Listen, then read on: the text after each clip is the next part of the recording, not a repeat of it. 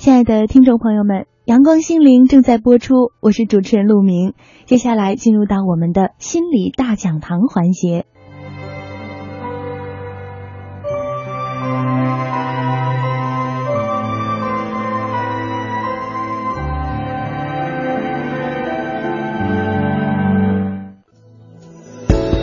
倾听名师妙语，奉送心灵鸡汤。心理大讲堂，温暖心灵，呵护健康。本期主讲嘉宾佘福一。佘福一，深圳心理咨询行业协会副秘书长，深圳心理杂志副主编，国家心理咨询师培训讲师，国家二级心理咨询师，擅长使用心理测评工具。iPsychology 及音乐认知心理学技术，解决婚恋家庭、亲子关系等心理障碍咨询。听众朋友们，大家好，我是佘富一，今天跟大家分享的主题是招用预留最后一块留。嗯，我们前面提到了两种情况，一种就是我们的在校的大学生通过校招、通过社招进入到一个企业当中，我们该怎么样？适应招啊、用啊、育的环节，然后另外一方面呢，我们也提到企业在这种招聘、用人、培育方面的一些相关话题。那今天呢，我们聊最后一块，就是留，也是分两块，一块呢是职员啊，另外一块呢就是企业。留呢是个永恒的话题啊，现在的企业呢，无不为这个留住一个人才而头痛。而且这种抓耳挠腮的头疼呢是非常突出的，就留住这些人呢，啊，实际上真的感觉好难好难好难。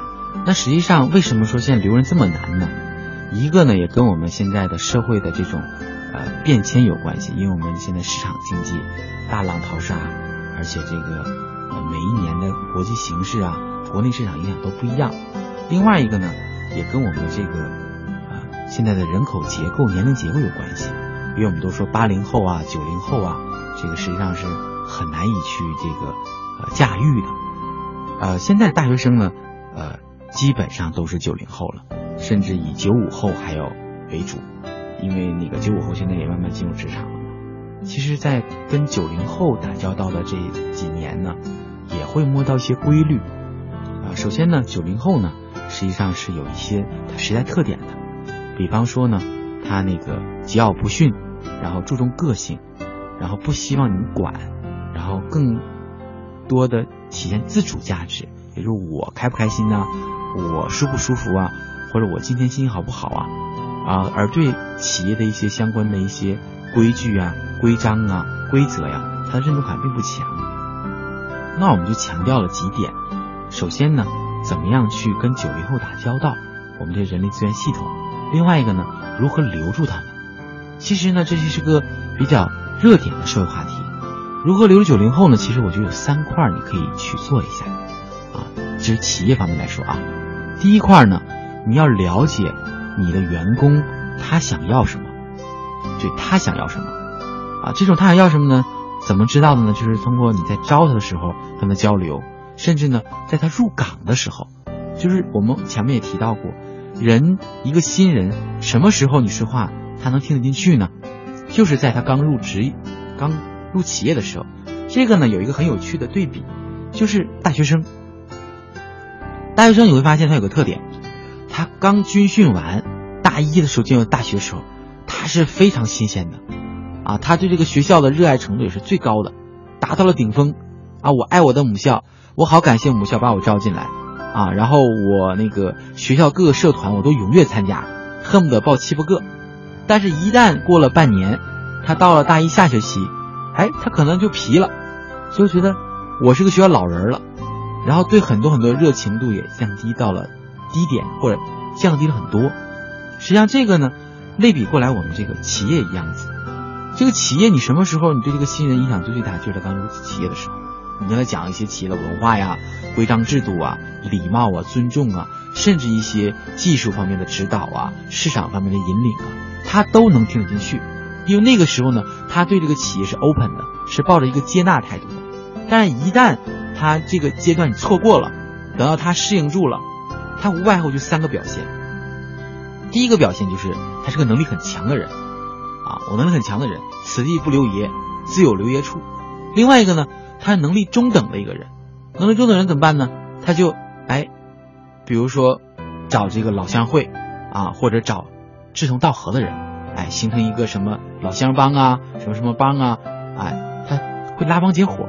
还有一种呢，他能力是窝囊废，不怎么样，他就会怎么样呢？出工不出力，就是我我我本身我也没什么本事，然后呢，我也觉得我在这个岗位当中也不重要，但是怎么样呢？好歹我也在这里面可以那个南郭先生啊，可以滥竽充数，甚至可以出工不出力，他在里面窝下来了。那实际上这三种呢，对企业都是一种伤害。实际上第一种呢，有能力的人你留不住，企业现在都需要有能力的、有创新的人。这种人呢，他是有一定个性的，你一定要。应他的个性和你企业的实际需求形成一个节点，形成一个融合点，而不是一拍两散双输。那这种中中等的人才呢，他爱拉帮结伙，为什么呢？就是因为他觉得他需要安全感，啊，他拉帮了结伙了啊，不管老乡的也好，同学同同个大学的也好，对企业其实也不好。为什么呢？因为他拉了伙了嘛，他本身就会把一些这个企业本身的向心力就会分散。那后面一种呢，更不好。本身呢，他是需要企业怎么样找出了这样的人，实际给他安排一些相应的一些培训辅导，然后让他能够自立啊、自强啊、自发奋进。甚至如果这种人末位淘汰，把淘汰掉，换成有能力的进来，因为企业不能养一些懒人、庸人嘛。所以呢，在留方面，你一定要发挥每个人的价值，这个就对 HR 对人力资源系统的从业人员要提出高要求，也就是你要摸底。我们进企业做辅导的时候，先摸底，就是摸摸你的家底，人力资源的家底。你这个家底到底是什么样的情况？首先你要有一个维度表，你要有一个曲线图，否则的话呢，你根本对你的企业不了解，拼命的在这里面不断的注入新鲜血液，也是不是一个很好的办法。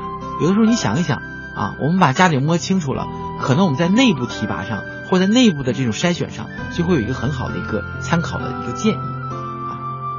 要让有能力的人喜欢这个企业，认同这个企业，在相当长的一段时间内或者一个时间内能够留在企业出工出力，然后中等的人呢怎么样呢？就是能够发挥他的最大的这种工作价值啊，提升他的工作价值幸福感。那能力稍微差一点的呢，要不你就后进啊，提高自己的一些培训的一些相应的技术，要不呢就末位淘汰。